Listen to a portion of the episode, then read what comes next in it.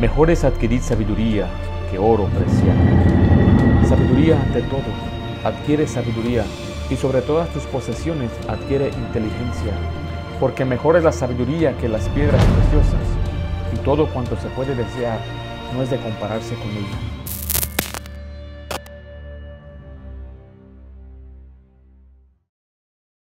Estamos ahí en Proverbios capítulo 30. Quiero recordar nada más la importancia de la predicación de la palabra de Dios. Y bueno, eh, aquí en este pasaje hay cuatro animalitos eh, en cual Dios usa, utiliza para enseñarnos algo. Y el título de este mensaje es Sabiduría en cuatro animalitos. Sabiduría en cuatro animalitos. Empieza el versículo 24 con esta palabra, cuatro cosas. Y estas cuatro cosas son animales. La Biblia utiliza muy a menudo los animales para enseñarnos algunas cosas, ah, ya sean buenas o sean malas. En este caso está enseñando algo bueno, está utilizando los animales para enseñarnos a nosotros. Y vaya conmigo a lo que dice Job, capítulo 12, donde usted puede ver exactamente a qué me refiero que el Señor usa a los animales para ponerlos como ejemplo.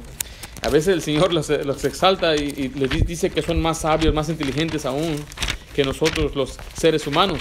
Y recuerde que los animales solamente tienen instinto.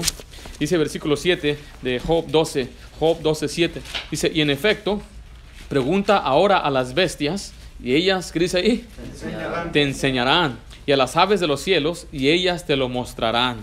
Dice ahí el versículo 8, o habla a la tierra, y ella te enseñará. Dice, los peces del mar te lo declararán también.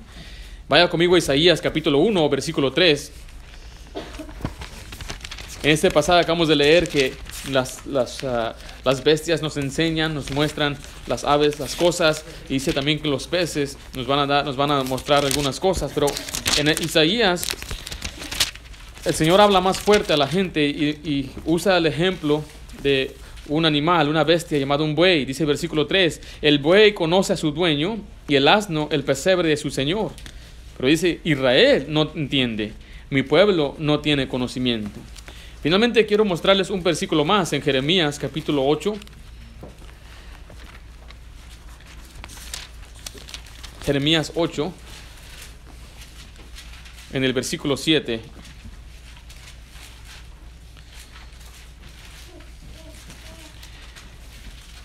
Dice la Biblia, aún la cigüeña en el cielo conoce su tiempo, y la tórtola y la grulla y la golondrina guardan el tiempo de su venida pero mi pueblo no conoce el juicio de Jehová.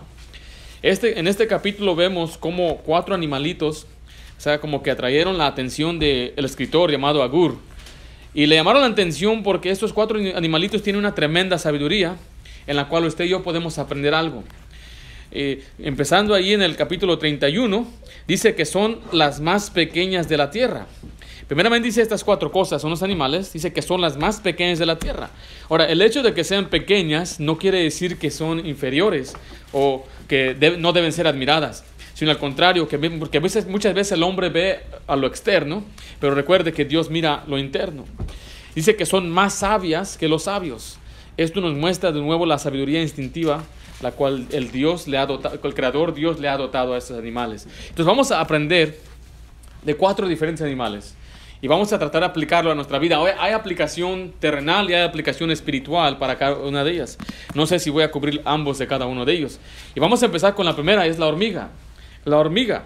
Dice el versículo 25, dice, las hormigas, pueblo no fuerte, y en el verano prepara su comida. Sí sabemos que es una hormiga, ¿verdad? Dice la Biblia que es un pueblo no fuerte. Se dice que hay más de 15.000 especies de hormigas. Algunas de ellas forman colonias de, dicen que son como unas 40 hormigas, otras pueden formar unas de miles y miles de hormigas. Yo vi una vez un documental de hormigas donde, donde eh, había una colonia, un hoyo grande. Y lo que hicieron es que metieron cemento para ver cómo estaba formado por dentro y ver los túneles. Bueno, dice, le metieron 5 toneladas de cemento. Fue lo que pudo recibir aquella colonia. Y cuando la sacaron de la tierra era una tremenda arte, eh, en verdad una obra tremenda que hicieron estas hormigas. Porque mira, el Señor les ha dado una tremenda sabiduría a estas hormigas y eso es de trabajar, es de preparar. Dice la Biblia que son débiles, hablando en su tamaño. Una hormiga en verdad carga más de lo que pesa. Dicen que puede cargar, cargar 10 veces más de su propio peso. Hay hormigas pequeñas que cargan granos enteros no sé si usted alguna vez ha visto una línea de hormiguitas y van saliendo con sus hojitas y sus palitos. En verdad son fuertes, eh, hablando en, su tamaño, eh, con comparación a su tamaño de ellos. Pero en comparación al mundo son débiles, son pequeñas, son chiquitas que usted fácilmente más puede, las puede apachurrar y se acabó. Pero mire, lo que ellas nos enseñan es en verdad el trabajo. Las hormigas son un pueblo débil, pero son laboriosas en recoger su, comida en preparación para el invierno. La Biblia dice, habla de la hormiga en el capítulo 6 de Proverbios. Si va conmigo Proverbios capítulo 6. Dice de esta manera, del 6 en adelante. Ve a la hormiga, oh perezoso, mira sus caminos y sé sabio, o sea, o hazte sabio, la cual, no teniendo capitán, ni gobernador, ni señor, prepara en el verano su comida y recoge en el tiempo de la siega su mantenimiento. Este, la hormiga dice ahí que no tiene capitán. Ahora, ha escuchado de la reina, ¿verdad? La reina no es la que manda, la reina simplemente eh, es la que cría. Y, tienen algunos que trabajan en las hormigas como protectores, defensores, otros te ayudan con el larva. Los hombres que, eh, que tienen alas, ¿te he visto las hormigas que tienen alas? Son, son, son los machos, ellos se mueren en, unos 3, 4 días después de cumplir su trabajo. Pero las que viven más de 6 años son los, los, los trabajadoras, las hormigas trabajadoras, las que están constantemente saliendo, están buscando comida y vuelven a traerla. Y el Señor dice aquí una lección al perezoso, al flojo, al que no le gusta trabajar. El flojo es aquel que no le gusta trabajar, desecha el trabajo, detesta trabajar. Dice, ¿para qué tengo que trabajar? ¿Por qué tengo que trabajar? Dice, ve a la hormiga perezoso, mira sus caminos y sé sabio, hazte sabio. ¿Por qué? Porque es trabajadora y se prepara en el, en el verano, porque vendrá el invierno. El invierno no va a poder salir a causa de la lluvia o a causa de la nieve y no puede salir a causa del frío y va a tener que estar lista dentro en su colonia con toda su comida, pero es trabajadora es, la, eh, eh, es laboriosa y para muchos eso es una mala palabra. El tener que trabajar. Nosotros, Dios nos puso a nosotros en este mundo para trabajar. Vea lo que dice Génesis 2.15. Génesis 2.15 dice de esta manera. Hoy en día en nuestra sociedad hay mucha gente que está buscando sus beneficios. ¿Y qué beneficios tiene? Cuando van a un trabajo nuevo están pidiendo, ¿qué beneficios me van a dar? ¿Qué beneficios hay? Y mucha gente eh, busca beneficios en, eh, para no trabajar, en el sentido de no trabajar, beneficios de recibir ayuda, beneficios de estampillas, beneficios de educación, beneficios de tal vez eh, seguros. Y, quiero decirle que muchos de, de las ayudas que están allá afuera son ayudas para la gente que en verdad no lo puede hacer. Pero mucha gente hoy abusa de, lo que, de, lo, de las cosas que el gobierno a veces da. Dice el versículo 15 de esta manera, tomó pues Jehová Dios al hombre y lo puso en el huerto de Edén. ¿Para qué? Para que lo labrara y qué. Mira, Dios había creado un, un, Edén, o un jardín tremendo, un huerto tremendo, eh, había sus árboles y Dios puso ahí a Adán para labrarlo, para trabajar y para guardarlo, para cuidar de él. Mira, Dios creó al hombre para trabajar. Dice capítulo 3, versículo 19 ahí en Génesis. Dice, con el sudor de su rostro comerás el pan hasta que vuelvas a la tierra. Está diciendo ahí que Adán iba a tener que trabajar con el sudor de su rostro. ¿Qué implica el sudor del rostro? Implica que es un trabajo arduo, duro. Tenía que ser, él era un campesino, iba a estar trabajando en el sol, con el sudor de su rostro, alguien dijo, con el dolor de su frente, no del del frente, no del que va adelante. Mire, cuando yo recibí mi primer cheque, me, yo calculé las horas, calculé cuánto me pagaban y vi que me faltaban 60 dólares. Y se le llevé a mi papá, me dijo, pues sí, ahí está, mira, seguro social y esto me dijo, y este que está aquí es para los que no trabajan. ¿Cómo? Sí, el gobierno aquí toma de nosotros y se va, se lo da al sistema del welfare. Y le pregunté al patrón si era cierto. Ese es el sudor del del frente. Ese es vivir del sudor de otro. Ese es vivir del trabajo de otra persona. Y Dios dice que nosotros debemos trabajar y debemos vivir con el sudor de nuestra propia frente. Mire, la diligencia es una virtud que los cristianos debemos poseer. Cuando hablamos de diligencias, hacer las cosas con esmero, interés y rapidez. Proverbios 13.4 dice de esta manera. Proverbios 13.4. Así que esta hormiguita tiene esa tremenda sabiduría que ya tempranito ya están allí trabajando. Y trabajan todo el día sin parar. Dice versículo 4. El alma del perezoso desea. ¿Y qué dice ahí? Y nada alcanza. Porque mira, los perezosos también desean, tienen deseos de tener esto, aquello, quieren carros, quieren casa, quieren eh, ropa, quieren vacaciones, pero nada alcanza. ¿Por qué? Porque no quiere trabajar para ellas. Por eso mejor van ahí que compran un boleto y raspar. ¿Ya ¿Se ha visto? Ay, no gané otra vez. Ay, no gané. Y a veces pasamos por la calle y ahí están a veces los vagabundos que no traen, pero ahí tienen sus, sus boletos para raspar. ¿Por qué? Porque tienen deseos de tener cosas grandes, pero no quieren trabajar. ¿Cuál versículo era? ¿13 qué? 13, dice la siguiente parte, mas el alma de los diligentes, ¿qué dice ahí? Será prosperada. Mira, cuando hablamos de prosperar, estamos hablando de tener éxito, ser promovido, estar bien situado. Yo sé que muchas veces hemos hablado mal del evangelio de prosperidad, eh, pero mire, cuando uno trabaja, Dios lo va a prosperar. No estamos hablando de que uno va a ser próspero, va a prosperar siendo cosas eh, chuecas o, o, estafando. No estamos hablando de prosperar mágicamente. No estamos hablando de prosperar eh, haciendo cosas indebidas. Estamos hablando de prosperar por el trabajo que uno hace, por ser trabajador. Imagínense, hay un, un hombre que se dedica a la pintura y empieza él su propia compañía de pintura y hace sus contratos. Y empiezan a venir trabajos y, y, está ganando él buen dinero. O sea, él no, él, no, él no se afanó por hacerse rico. Simplemente el Señor le empezó a bendecir. Y empezó a trabajar. El Señor le empezó a dar más y más y más y más. Eso es lo que habla de ser, de ser próspero. No es una persona que se dedica a, ganar dinero y se olvida de Dios, una persona que es negligente en su familia. No, hay gente que trabaja de las horas de 8 horas al día, 40 horas por semana y ganan muy buen dinero. El Señor los bendice. ¿Por qué? Porque son trabajadores. Les gusta trabajar.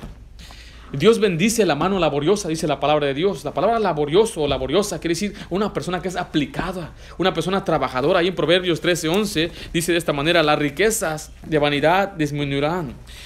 Pero el que recoge con mano laboriosa, ¿qué dice ahí? Las aumenta.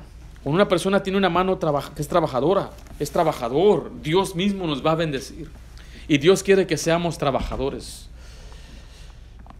El primer, yo trabajé en Jack in the Box, el primer restaurante que yo trabajé. Y, hi, welcome Jack in the Box, can I take your order? Ese era mi trabajo. No quiero hamburguesas, no quiero, uh, ¿cómo se llama? Uh, ¿Qué es lo? No quiero jitomate, ponme esto. Gente muy especial a veces venía. No sé si ustedes así, pero uh, quiero esto, el pan especial, y quiero esto, gluten free. No, no, gluten free todavía no existía. y ese era mi trabajo. Pero a veces no había clientes, no había gente ahí, me quedaba parado y estaba una, la compañera, me dijo, no te quedes parado. Agarra un trapo, empieza a lavar, empieza a limpiar ahí el, el, el, el mostrador o empieza a limpiar atrás. Dice. Y si ya está todo limpio, salte afuera y ve a ayudar a limpiar las mesas y a recoger, tirar. Y si ya está limpio aquí el mostrador, ya están limpios las mesas, ve a ver si el baño está limpio, si necesita tirar basura. Y si el baño está limpio, y si el mostrador está limpio, y esto aquí, vuelve aquí atrás y limpia otra vez el mostrador. Más que mantente ocupado. Porque mira, todas las cámaras. ¡ah! Están mirando. Entonces, ¿qué hacía? Agarraban el trapo, había clientes. Ya estaba limpio, pero tienes que hacerte mirar como que está haciendo algo. Salía allá, las mesas, agarraba las, los, ah, trastes ahí, tiraba la basura, los limpiaba, los llevaba atrás, la basura estaba salida, vamos al, vamos al baño, y otra vez volvía, no había clientes, otra vez a limpiar, un círculo, ahora estábamos tirados, vamos a barrer. De una mi trabajo barrer, mi trabajo era, hi, welcome Jack in the Box, how can I help you? Pero ¿sabe qué? Esa mujer me enseñó a tener que trabajar. Después trabajé en otro lugar donde instalaba uh, satélites de uh, DirecTV y el que me enseñó, ¿sabe cómo me enseñó él? Me enseñó él a mí que yo, como era yo su ayudante, yo tenía que tener su cerradura. Y si yo solamente le voy a hacer así, y tú tienes que poner la herramienta en mi mano, la que necesito, el tornillo, las alambres, yo ni siquiera te voy a voltear, me voy a hacer así. Oh, man, que sigue. Y andaba bien paniqueado yo, pero ¿sabe qué? Eso me enseñó a tener iniciativa. Ya tenía la herramienta lista, le decía así. Sí, así da, rápido. Y así es como uno tiene que aprender a tomar iniciativa. Ah. Bueno, Miguel, soy súper chalado, ¿no? ¿Eh? Cuando vamos a trabajar, ¿qué se hace? ¿Qué vamos a hacer? ¿Qué quieres que haga? Rápido, ¿qué hago? si trabajamos en construcción es terminar rápido. En cuanto más rápido terminemos, más dinero ganamos. Así es, así es, así es como funciona la construcción. Entonces llegamos, ¿qué hacemos? ¿Qué vamos a hacer? ¿Cómo te ayudo? Yo no sé hacer esto, pero puedo hacer aquello. Ahora enséñame. Hablaba de tomar iniciativa. Hoy en día hay lo que yo llamo botones. ¿Sabe qué es un botón, verdad? Un botón es una persona que necesita ser presionada. O sea, si usted ve un botón, este botón tiene función, ¿verdad? Aquí ve el botón aquí. ¿Eh? Si lo presiono, ya, se prendió. Ahora, si no presiono los botones, pues la función no va a funcionar. ¿eh? Están programadas para... Ya, tiene una función, ¿sí vio? Y mucha gente es así. Necesita ser presionada para funcionar. La Biblia dice que las hormigas no tienen capitán. No hay nadie que diga, es tiempo de levantarse, hormigas, vamos. No, las hormigas ya saben qué tienen que hacer. Las hormigas se levantan y vámonos a trabajar. Las hormigas salen y están, y nada, nada que se quede una hormiga tirada, nada floja. No, no, no. Las hormigas no tienen quien les han, no tienen capataz, no tienen quien les ande empujando. Y muchas veces qué triste es que los cristianos en el trabajo necesitemos que alguien nos esté supervisando y que alguien nos esté empujando y que alguien nos diga, hey, ¿qué estás haciendo? Y tomando 10, 15 breaks del baño y, haciendo cosas que no. Mire, y, trabajando en una bodega, había un señor que le dijeron, lleva estas cajas allá de una bodega a otra. Y él en vez de agarrarse un carrito y subir unas 30, 40, él iba una caja a la vez una caja pequeña. Y regresaba hasta otra bodega. Y así estaba, duró, duró un día entero para hacer un trabajo de 20 minutos. ¿Por qué? Porque el trabajo de él era el reloj. Están pagando por hora, entonces yo voy a correr el reloj. Eso no es agradable al Señor. Eso no es ser laborioso. Eso no es ser trabajador. ¿Sabes qué pasó con ese señor? Lo corrieron. Le dijeron, tú eres inservible aquí. Tú no quieres trabajar. Hay gente ya que necesita trabajo. Hay gente que no tiene trabajo y están buscando trabajo. Mejor se lo vamos a dar a ellos. Y qué triste es cuando un cristiano pierde su trabajo por ser flojo, por no echarle ganas, por andar con las manos en la bolsa. Y decía mi papá, cácate las manos de la bolsa. A veces nos poníamos a limpiar ahí en la casa y sácate las manos de la bolsa. Pero una costumbre que tenía uno. Y dice, ¿qué tal si alguien viene y te va a pegar? Ni vas a poder poner las manos. Dios quiere que seamos trabajadores, que seamos laboriosos, porque mire, Dios mismo nos bendice, nos va a promover a mejores posiciones. Mire, cuando trabajaba en el banco, su servidor, yo era un cajero, yo quería ser representante. ¿Y sabe qué hacía? Cuando era el tiempo de break, en vez de irme a break, me iba con el representante a sentarme al lado de él para aprender cómo hacía. Mientras otros estaban pues en su break. En mi tiempo de lonche iba, comía 10 minutos para estar 40 minutos al lado del representante para ver cómo es el trabajo. Y no me pagaban por esa hora, pero quería aprender el trabajo de él. Finalmente, cuando yo le recomendé a un cliente a sacar una cuenta, le dije a mi patrón, dame chance en abrirla yo. Ya vi cómo la hace el otro. Quiero yo, y ahí voy yo. Y todos los cajeros me tienen envidia. ¿Y dónde va Ringo? ¿A dónde va? Y ahí estaba sentado con él y le empecé a abrir la cuenta. Y era un cajero y yo estaba abriendo cuentas. Y cuando era tiempo de promover, me saltaron una, una posición. antes de ser cajero había una posición en medio. El que está en el vestíbulo, el que molesta. ese, era, ese era el trabajo próximo. Pero ellos me dieron de cajero a abrir cuentas. ¿Por qué? Porque eso se me enseñó. Si quieres aprender, tienes que sacrificarte, tienes que trabajar más duro. Mientras los demás están jugando y durmiendo, tú estás trabajando. Tú estás mejorando, tú estás aprendiendo más cosas. Mira, cuando aprendí en la pintura, no me querían dar chance de pintar. Era una, construcción, una compañía de construcción. Tenían los que lijaban y eso era mi trabajo, lijar todo el día. Mira, el primer día me salió sangre, todos mis dedos sangre, porque dice, tienes que, tiene que salir callo. Porque algunos usaban guante y dice, no, ese nunca, que te salga callo. Y la primera semana, ah, todo me dolía, lavarme las aguas con agua calentita dolía. Pero mire, yo no quería quedarme de lijador, quería subir, pero no sabía cómo pintar y no me quedé en la oportunidad. ¿Sabe qué hacía? Tenía que practicar en mi casa, en mi propio cuarto, para que me dieran la oportunidad, para que yo sé pintar. ¿Dónde pintaste? Mira, pinté la recámara de mi hermana. Eh, pinté en mi casa como 10 veces, ya sé cortar, ya sé pintar. Pero uno tiene que estar mejorando y no conformarse siempre que yo solamente sé voltear las hamburguesas. Qué bueno que volteaste bien las hamburguesas, pero hay que hacer algo más que eso. Hay que mejorar. Eso es ser trabajador. Vaya conmigo lo que dice Efesios 2, 4, 28. Mira, porque el trabajo dignifica a la persona. Efesios 4, 28.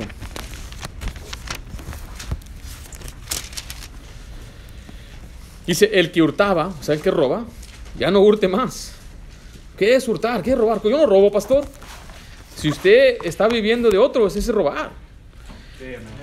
Dice, si no trabaje, haciendo con sus manos lo que es bueno, para que tenga que compartir con el que padece necesidad. Mire, no solamente usted debe trabajar para suplir sus necesidades, pero para poder tener suficiente para ayudar a otro. Pero mire, muchos de los que son flojos solamente piensan en ellos mismos. No están pensando en ayudar a otro. A veces yo le, hemos visto que gente que es muy derrochadora, que gasta su, malgasta su dinero y son muy egoístas, tienen deudas y uno le presta para pagar una... No, y en vez de usar la, el préstamo para algo que necesitan, lo, derrochan también. Yo he visto que le prestaron a este, necesitaba dinero para hacer estos pagos de su teléfono y facturas de su carro, y en vez de hacer los pagos de su carro, todavía fue y se va a comprarse más cosas. ¿Por qué? Porque son egoístas. Y el trabajo nos dignifica a nosotros en que no solamente ya somos más honrados, sino que ahora tenemos, estamos en una posición de ayudar. Más bienaventurado, dice la Biblia, es dar que recibir. Es mejor estar en la posición donde usted puede dar que estar en la posición de necesidad. Y cuando Dios nos da, recuerde que Dios le da no para enriquecerse nada más usted, es para ayudar a quien tenga más necesidad. Muchas veces pasamos por las tiendas y hay gente que nos pide dinero. Y a veces uno puede desconfiar. Tal vez este se lo va a gastar esto y aquello. Recuerde que cuando usted le da al pobre, cuando usted le, eh, cuando usted le presta al pobre, Dios le paga, dice la palabra de Dios.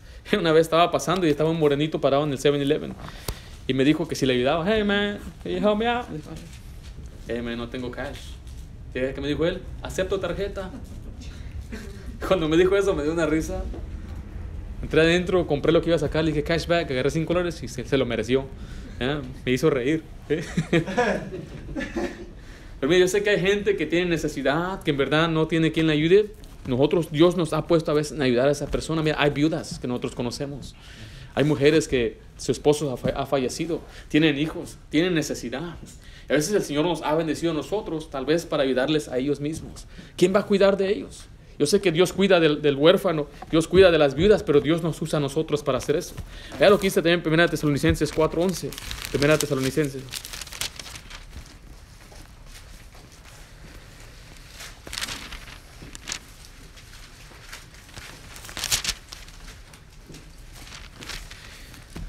Dice, y que procuréis tener tranquilidad y ocuparos. Esta palabra ocupar es mantenerse siempre trabajando en vuest- con vuestras manos de la manera que os hemos mandado, a fin de que os conduzcáis honradamente para con los de afuera y no tengáis, ¿qué dice ahí? Necesidad. Necesidad de nada. Mira, yo sé, algunos tenemos necesidades. ¿Sabe por qué? Porque no trabajamos.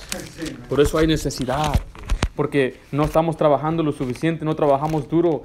Mire, cuando la primera oportunidad que tenemos, nos vamos del trabajo. Cuando, cuando mire, hay gente que llega tarde al trabajo porque no quiere trabajar y hay gente que se va temprano al trabajo porque no quiere trabajar. Dice que el que es trabajador debe, debe llegar temprano y debe irse más tarde. Yo me acuerdo ver a un muchacho llamado Dui, era un vietnamís. Todos los días llegaba tarde, 15, 10 minutos tarde, todos los días. Y él siempre andaba mirando el reloj, ya faltan 10, mira, faltan 15. Y él, cuando faltaba un minuto, y él ya terminó, ya se quería a su casa, iba ponchado. Es una persona que no quiere trabajar. Y por eso, mira, mucha gente tiene después necesidad. Porque no quiere trabajar, no, no tiene suficiente. Ahí en 2 Tesalonicenses, capítulo 3, Dice versículo 6, pero os ordenamos, hermanos, en el nombre de nuestro Señor Jesucristo, que os apartéis de todo hermano que ande desordenadamente y no según la enseñanza que recibiste nosotros. ¿Quién es ese que ande desordenado? Dice versículo ah, de 11, porque oímos que algunos entre vosotros andan desordenadamente, no trabajando en nada, sino entremetiéndose en lo ajeno. A los tales mandamos y exhortamos por nuestro Señor Jesucristo que trabajando sosegadamente coman su propio pan. Y vosotros, hermanos, no os canséis de hacer el bien. Dice la Biblia ahí que había algunos que decían, es que el Señor viene, ¿para qué voy a trabajar? ¿Eh? Nosotros sabemos que el Señor va a venir un día por su iglesia, ¿verdad? Y decían, mira, el Señor va a llegar. Pues ¿para qué voy a mejor trabajar si el Señor ya viene? ¿Eh? ¿De qué sirve que trabaje tanto y el Señor venga y se quede todo lo que dice aquí? Dice la Biblia después que el que no trabaje, que no coma. Eso es lo que la Biblia enseña. Entonces Dios, la, Biblia, la hormiga nos enseña, nos da sabiduría en que debemos ser trabajadores. Es que en cuanto tenemos trabajando, mire, lo que yo he visto muchas veces en los jóvenes flojos es que cuando van a trabajar, cuando vamos en camino al trabajo, se duermen. Eh, eh, Íbamos a una compañía de pintura, llegábamos a las 5 de la mañana, tenía que estar ahí en, en- en el estacionamiento y ahí nos subíamos. Y hay algunos que en cuanto se subían, ese es una- marca de un flojo. Y, y camino al trabajo están durmiendo. Y en camino a casa otras están durmiendo. Y era, dice la Biblia que un poco de cabezar, un poco de dormitar, así vendrá tu, tu necesidad como caminante, porque les gusta dormir, son flojos. Hay una flojera eh, en la gente y el cristiano no debe ser así. Eh, Cuando íbamos en el camino al trabajo, yo siempre tenía un compañero, me levantaba y siempre estaba yo despierto, alerta por si necesitaba algo, platicando con él para que después él no se duerma. Eh, Me estoy durmiendo yo y le, voy a dar sueño y ¡pah! Ah, ¿Qué pasó? Chocamos. ¿Cómo? ¿Por qué te dormiste? ¿Por qué tú dormiste tú? Es una marca de un flojo. Mira, he platicado con personas y mientras estoy platicando, ¿qué andan? ¿Qué no durmió suficiente en la noche? Mira, un trabajador debe llegar a tiempo. Mira, si usted quiere que Dios le bendiga, solamente llegue a tiempo y usted va a sobresalir. Es, es, es in- increíble cómo una persona puede quedar bien solamente por llegar a tiempo, aunque no tenga tanto talento. El simple hecho de llegar a tiempo eso es una marca tremenda. Wow, es uno puede depender de esa persona. Pero el que siempre está llegando tarde, ¿usted cree que lo van a promover? ¿Usted cree que le van a dar más responsabilidad si ni puede traer su cuerpo a tiempo? Es todo lo que tiene que hacer. Por eso uno tiene que ser trabajador. Y, y con- dice la Biblia claramente que si uno no trabaja, no merece ni siquiera comer. Es algo muy duro y muy fuerte, pero es la enseñanza de la palabra de Dios, porque hoy en día la- mucha gente son vividores, viven de otra persona. Nosotros creemos bíblicamente que el cristiano no debe depender de ayuda externa, debe trabajar, aprender. Si tiene un cuerpo fí- eh, físicamente sano, trabaje. Si tiene necesidad, adelante en buscar ayudas, que, le- que- que el apoyo que la gente le brinda le da, adelante. Pero me refiero generalmente a los que podemos trabajar, los que tenemos un cuerpo fuerte, los que podemos, ten- tenemos salud para trabajar, debemos trabajar, trabajar y trabajar. Mire, mi abuelo trabajó hasta que se murió. ¿Y sabe por qué vivió tanto? Porque siempre estaba trabajando. Nuestra sociedad habla mucho de jubilarse y jubilar, el tiempo del jubileo. ¿Y sabe qué pasa cuando se jubilan? Se mueren. Porque ya dejan de, de ser activos, ya no tienen propósito en su vida. Un- una persona no debe planear jubilarse para que no se enferme, para que después no se, no, se debilite su cuerpo. La ley le dice que si fueres flojo en el día de tu trabajo, tu fuerza será reducida. Por eso debemos trabajar. traba- eh, hay quienes trabajan en oficina. Pues usted tiene que hacer algo con su cuerpo para no andar siempre sentado ahí. Le va a causar daño a sus riñones, le va a causar daño a su cuerpo físico. Entonces, pero es un trabajo, está bien, pero tenemos que hacer algo diferente. Yo subí de peso cuando entré al banco. Me dijeron, ¿vas a subir de peso? Nah, poco. Sí. La diabetes me dio y todo. ¿Serio, pastor? Sí. Ese- uno tiene que cuidarse, tiene que hacerlo. mire, hay trabajos donde sus ojos le van a lastimar, pero qué bendiciones que tenga trabajo. Busque la manera para superar esas cosas. Busque la manera para siempre mejorar y trabajar. Mire, la hormiga no solamente nos ayuda a trabajar, nos ayuda a planear. Hay personas que dicen, no planees para su futuro. Tienes que confiar en Dios. Eh, déjale hago una pregunta. ¿Usted pone seguro en su puerta? ¿No confía en Dios? ¿Usted planea para pagar su renta? ¿O se espera hasta este día, Señor, necesito la renta? No, no. O sea, nosotros tenemos que planear. Ahora, obviamente, la Biblia dice, no debemos afanarnos por el día de mañana. No debe preocuparse al fin de que usted pierda el sueño y esté constantemente preocupado por el día de mañana. Pero yo creo que es sabio usted planear para el día de mañana, ahorrar si, para un día, eh, un día de repente que tenga necesidad. No hay nada malo en ello. Vea lo que dice Proverbios 27, 23. Proverbios 27, 23. Ahora sí, yo no creo que uno debe ah, simplemente amontonar sus riquezas, porque dice la Biblia que Dios muchas veces tenía esa queja contra los ricos, que su plata se enmojecía, se estaba echando a podrir su plata y su oro, porque lo tenían almacenados y no lo usaban. Y se enriquecían y se enriquecían. Yo, creo que eh, eh, eh, en ese aspecto uno tiene que aprender a ser dadivoso también, ser generoso. Dice Proverbios 27, 23, sé diligente en conocer el estado de tus ovejas y mira con cuidado por tus rebaños. Ese pasaje nos está enseñando claramente que uno tiene que cuidar de antemano lo que Dios nos ha dado. 24 dice, porque las riquezas no duran para siempre y será la corona para perpetua generaciones. Saldrá la gama, aparecerá la hierba y se segarán las hierbas de los montes, los corderos para sus vestidos y los cabritos para el precio del campo, y abundancia de leche a las cabras para, que, para, para tu mantenimiento, para mantenimiento de tu casa y para sustento de tus criadas. Entonces, mire, está hablando aquí de un hombre que tiene un negocio de ovejas y de cabras. Dice que es todo es para su mantenimiento de su casa, para el sustento aún de sus trabajadores. Entonces eso requiere planeación. Uno tiene que planear. Mire, José planeó para poder salvar al mundo de, de- la necesidad. Ah, hubo quienes tenían que trabajar eh, eh, unos que, quienes dicen que uno no debe tener ni seguro, ni aseguranza, ni, ni nada, no, tiene que, no, no pienses en el futuro, Dios te va a encargar. Pero uno tiene que ser sabio. Por eso nos dio este ejemplo de la hormiga, que la hormiga planea. La, la hormiga eh, trabaja y se prepara para el futuro. Así que nosotros cristianos podemos aprender eso. Primeramente, que seamos trabajadores. Y segundo, planeemos. Hay que planear, hay que ser buenos administradores de lo que Dios nos ha dado. Esa es, esa es la, prim- el- la primera animalito. La segunda, o el segundo animalito, es- son los conejos. Los conejos. Ahí en Proverbios 30, versículo 26, dice de esta manera: Los conejos, pueblo nada esforzado, y ponen su casa en la piedra. Dice la Biblia que son pueblo nada esforzado. O sea, que son muy débiles, sin fuerza, en otras palabras. Esos son indefensos. ¿Ustedes, alguno, ¿Alguien aquí ha tenido un conejito en su casa? ¿Ustedes? ¿Sí? Nosotros tenemos un conejito. ¿Sí, también? Eh, ¿Les mordió? No, a mí sí me mordió mi conejo. Era un conejo y lo único que podía hacer mi conejo para defenderse era pues nada más rasguñarme o, morderme. Es todo lo que es muy indefenso. Viene una fiera, viene un animal, una bestia. ¿Qué puede hacer el conejito? ¿Cómo se puede defender? Lo único que puede hacer es ¿eh? correr. Es todo lo que puede hacer. Y a correr, vámonos de aquí. Nada de depender, nada de pelear. No hay que pelear o correr. La única opción que tiene es correr. Cuando están chiquitos, ahí no amigo. Cuando ves una fiera, corre.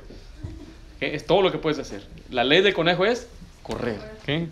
Pero mira, el conejo, ¿hacia dónde va a correr? Tiene que correr hacia su casa. Y su casa dice la Biblia que está fundada sobre una roca. Vaya conmigo a Salmo 104, y ahí nos, da, nos enseña en otro versículo esta sabiduría de los conejos. Que ellos, como son indefensos, como son muy débiles, lo único que ellos pueden hacer es buscar refugio. Y tienen esa sabiduría para hacerlo. Dice versículo 18, Salmo 104, versículo 18, los montes altos para las cabras monteses, las peñas madrigueras para los conejos. Entonces vemos ahí que los conejos se esconden o buscan su refugio en las piedras. Ahí en, Proverbios 30 vemos que ellos eh, ponen su casa en una piedra. Al investigar este tipo de conejo, lo que usted puede ver es que ellos escarban, empiezan a hacer un hoyito cerca de una piedra, al, lado de una piedra o entre piedras, para que cuando venga eh, eh, la bestia, cuando quiera escarbar no va a poder, porque hay puras piedras. Eh, supongamos que si la bestia en verdad tomara su tiempo, tal vez lo haría, pero como es una piedra la que está ahí, no lo va a hacer. Por eso ellos claramente o específicamente ponen su casa en una piedra, para tener la protección de la piedra. Entonces, ¿qué aplicación tiene en nuestra vida esto? El hombre es débil en verdad, e impotente, incapaz, y no puede sobrevivir la vida sin Cristo Jesús. La Biblia dice en 1 Corintios 10:4 que Jesucristo es la roca. Él es la roca de nuestra vida. En Salmo 61:2 nos dice, llévame a la roca que es más alta que yo. El refugio y la protección del cristiano está en Jesucristo, está en la roca. La roca es Cristo, la protección es Cristo. Pero también la roca en la Biblia es las- son las enseñanzas de Cristo. Vaya conmigo a Mateo capítulo 7, donde vemos ahí la doctrina de Cristo o la enseñanza bíblica de Cristo.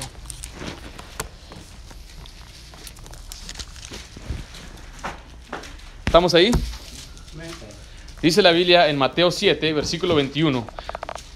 Ah, ¿Dónde estamos? Versículo 24, disculpe. Cualquiera pues que me oye estas palabras y las hace, le compararé a un hombre prudente que edificó su casa sobre la roca.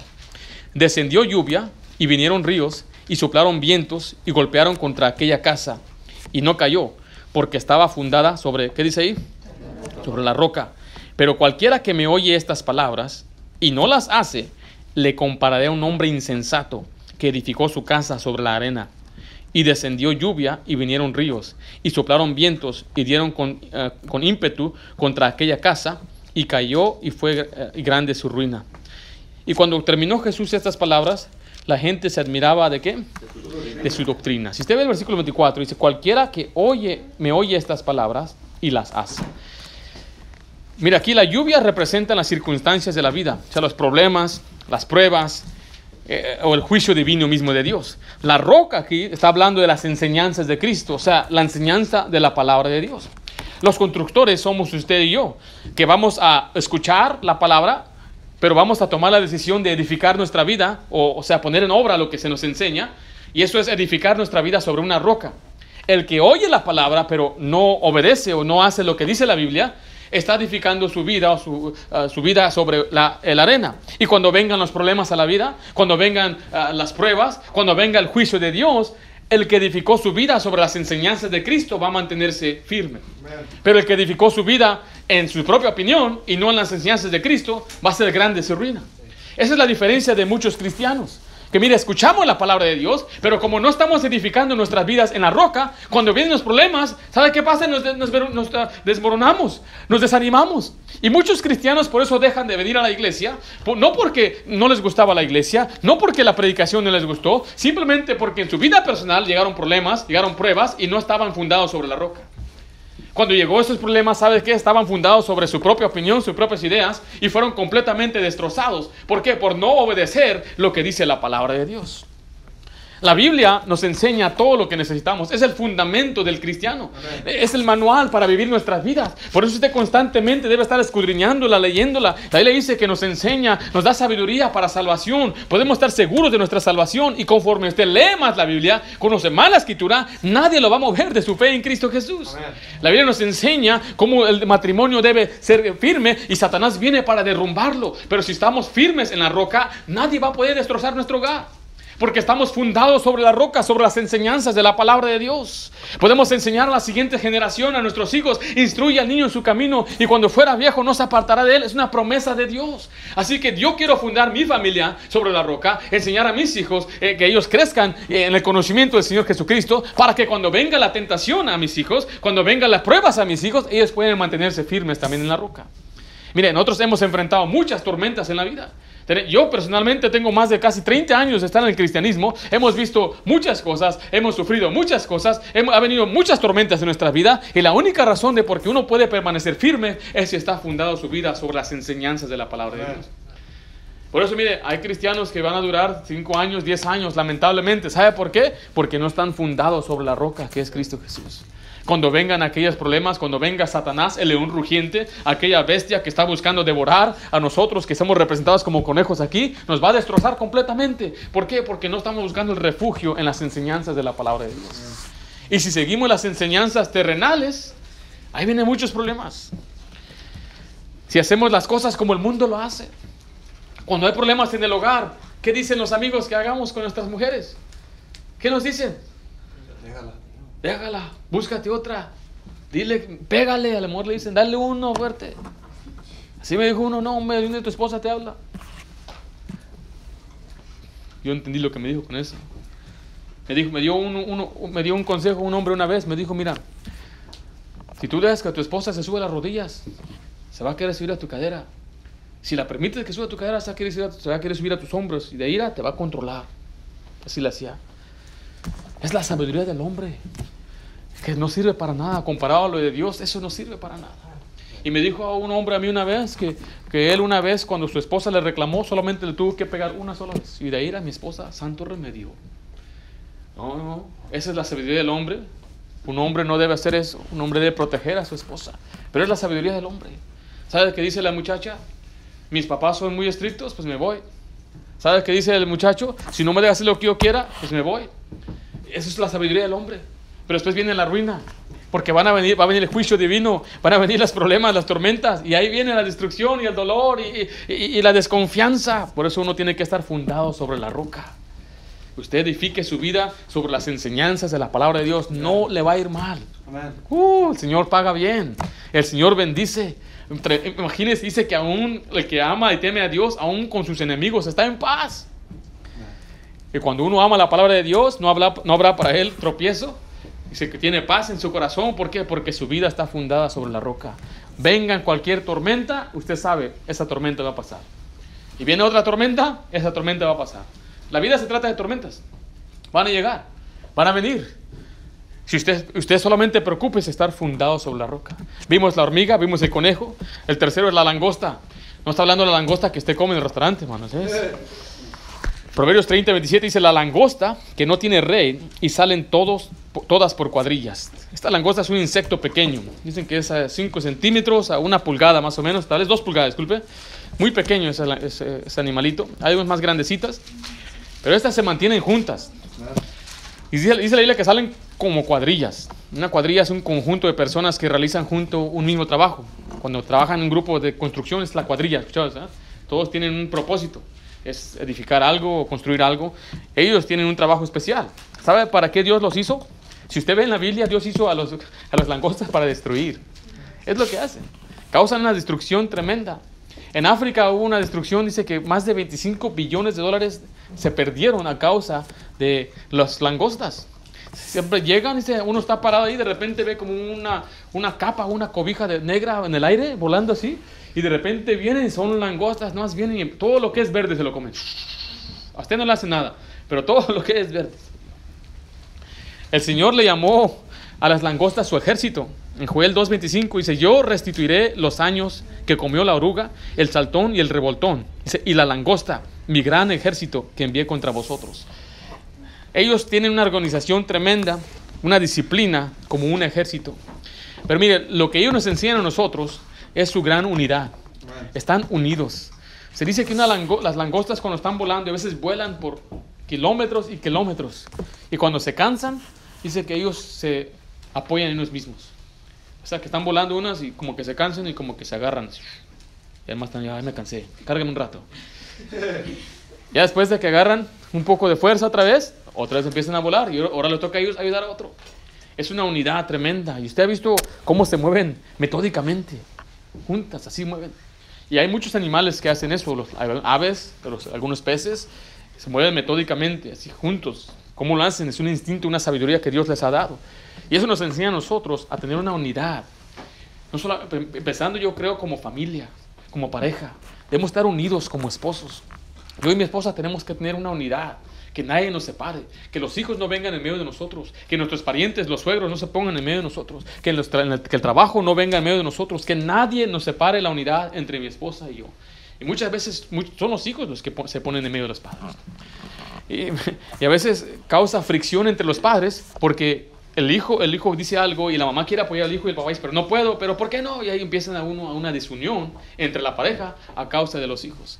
Y he visto a mis hijas tratar de hacer eso conmigo, ya les he explicado muchas veces, que ellas a veces quieren ponerse en medio de nosotros y decir eh, cosas así, mamá me pegó, y le preguntan, ¿quieres que yo le pegue a mamá? Sí, pégale mamá, te quiero que tú le pegues. No, ¿cómo no? Y le pegué a ella por decir eso. No debe haber una desunión en nuestro matrimonio, no debe haber una desunión en nuestra familia. Mire, hay cosas que pasan en nuestra familia y nosotros tenemos que mantenernos unidos, tenemos que mantenernos fuertes, tenemos que protegernos, tenemos que, la Biblia dice que el amor cubrirá multitud de pecados. Significa que no debemos nosotros avergonzar a nuestra familia, no tenemos que hacerlo sentir mal. Una unidad como familia, pero también una unidad como iglesia. En Efesios 4:25 dice la Biblia que somos miembros los unos de los otros. Nosotros creemos en la iglesia local. Cada iglesia es un cuerpo y cada iglesia tiene miembros. Y la Biblia usa el ejemplo de miembros como un ser humano tiene cuerpo. Ahí en Romanos, uh, disculpe, el cuerpo del ser humano tiene miembros. En Romanos 12:15, si va rápido allí, lo voy a leer. Dice Romanos 12:15. Así nosotros, siendo muchos, somos un cuerpo en Cristo y todos miembros los unos de los otros. Usted ve cómo su cuerpo está unido, ¿verdad? Su cuerpo tiene una unión y hace lo que la cabeza dice, ¿verdad? La cabeza, aquí es donde tenemos el cerebro que manda los, da los mandatos o, los que comanda el cuerpo qué hacer. ¿Eh? Cuando usted quiere caminar, todo el cuerpo sigue el mandato de su mente, de su cerebro, la cabeza, lo que la cabeza dice. Cuando es tiempo de comer, todo el cuerpo está ayudando. Entonces dice la Biblia también que la iglesia somos un cuerpo. ¿Quién es la cabeza de la iglesia? Jesucristo. Cristo es la cabeza. El pastor no es la cabeza. Yo soy el consiervo de que Dios ha puesto aquí.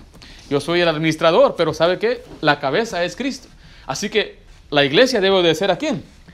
A Cristo. Debe seguir el mandato de Cristo.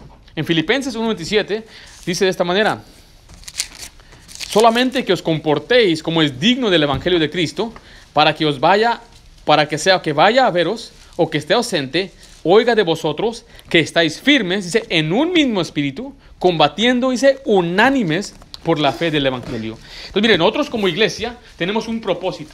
Y el propósito principal, ¿sabe qué es de la iglesia? Evangelizar al mundo. Ese es el propósito. Mantener lo principal, lo principal es alcanzar a la gente perdida. Dice que quiere que la iglesia se mantenga unida en un mismo espíritu, combatiendo unánimes por la fe del Evangelio, por la fe de la palabra de Dios, pero también por predicar el Evangelio. Mire, el propósito de la iglesia es este, alcanzar a los perdidos. El segundo propósito es edificar a la gente y enseñarles para que crezcan. ¿Con qué fin? Para que seamos aptos para alcanzar a la gente. Y para alcanzar más gente, enseñarla a que sea apta para que esa gente después que haga, alcance a más gente. Para hacer y multiplicar las almas. Ese es el propósito de la iglesia y es lo que nos enseñan las langostas, es mantenernos unidos. O sea, que no andemos en diferentes direcciones, sino que mantengamos, la, Biblia, la iglesia tiene un propósito. Una persona una vez dijo, ¿qué tienen para las mujeres en esta iglesia? Dice, igual que hay para los hombres, es igual, no hay diferencia. No queremos tener ministerios donde separamos a la gente, donde después se da más importancia a esto, o más importancia a los jóvenes, o más importancia a los niños. Queremos ser una iglesia donde la familia entera pueda ser edificada. Donde la familia entera pueda servir y trabajar al Señor. Me dijo una persona una vez que venía a la iglesia y dice que quería predicar en la iglesia. ¿Usted quiere predicar? Sí, vamos a ganar almas allá en la calle, puede usted predicar en la calle. No, no, no, no, no, yo quiero que me den chance aquí. No, ves que el mejor, la mejor lugar para predicar es allá afuera. Vamos a predicar afuera. Y no quiso ir allá afuera. Mire, la unidad en la iglesia se debe mantener en lo que la Biblia dice.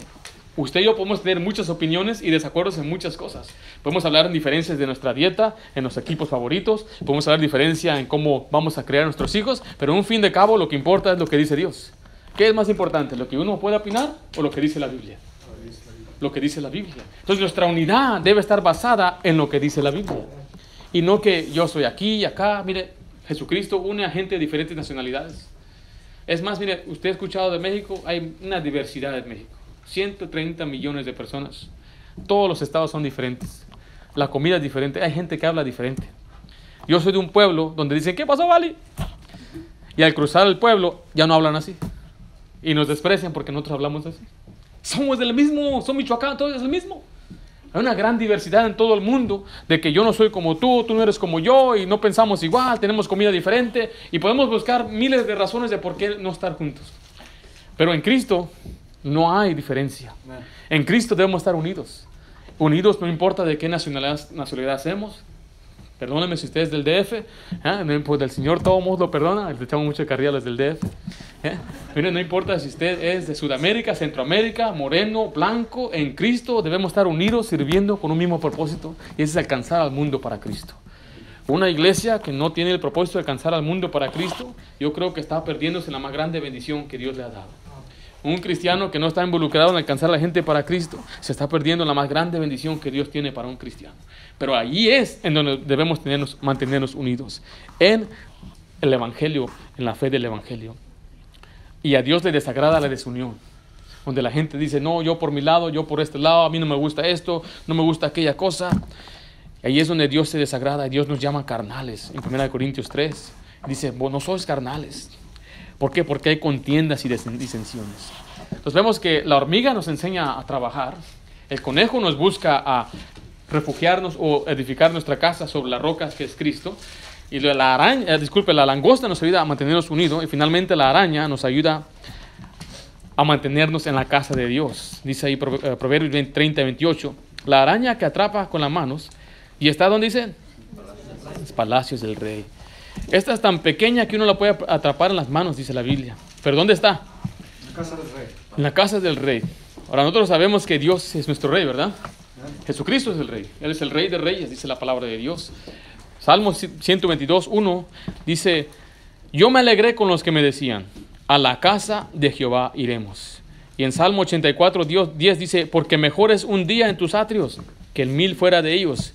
Escogería antes estar a la puerta de la casa de mi Dios que habitar en las moradas de maldad. Estos pasajes están en el Antiguo Testamento y se refería al templo y muchos hablan que se refiere al mismo cielo. Pero si usted va a 1 Timoteo 3:15, ahí nos enseña que la casa de Dios es la iglesia.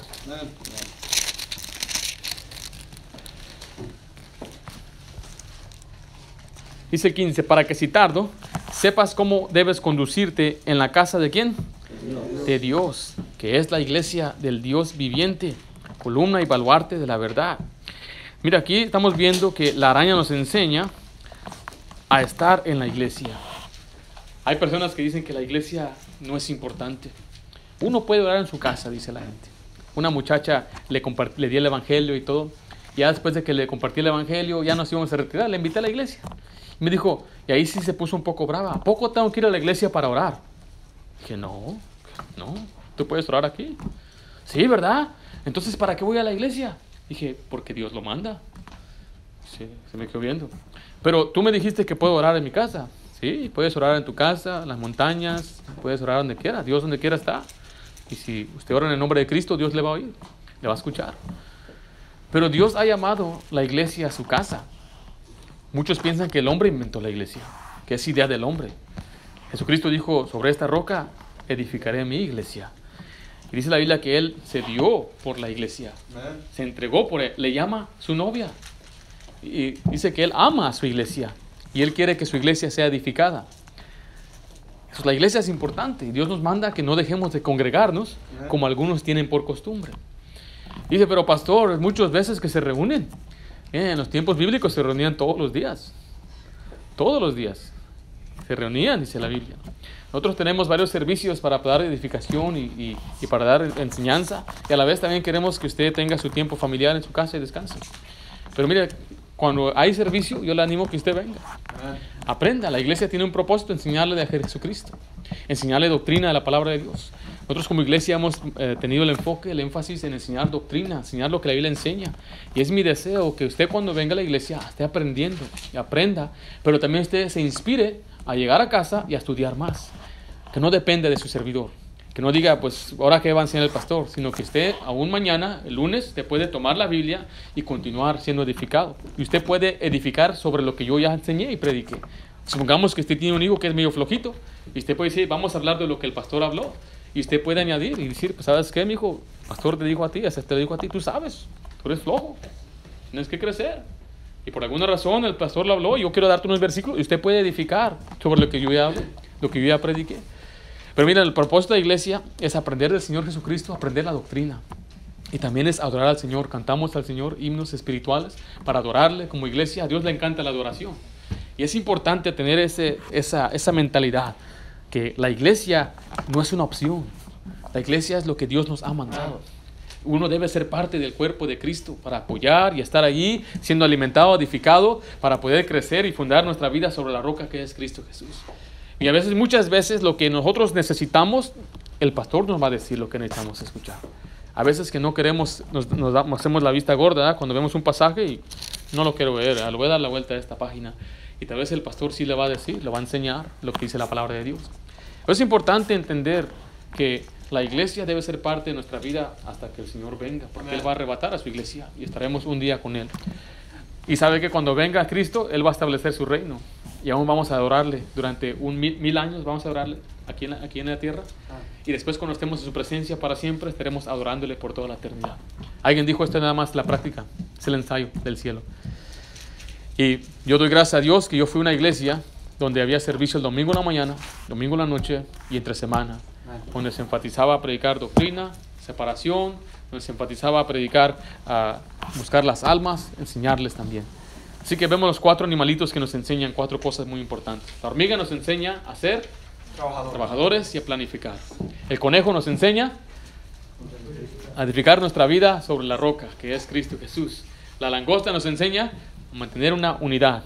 Y la araña nos enseña la importancia de estar en la casa del rey, o sea, la casa del Dios viviente que es la iglesia.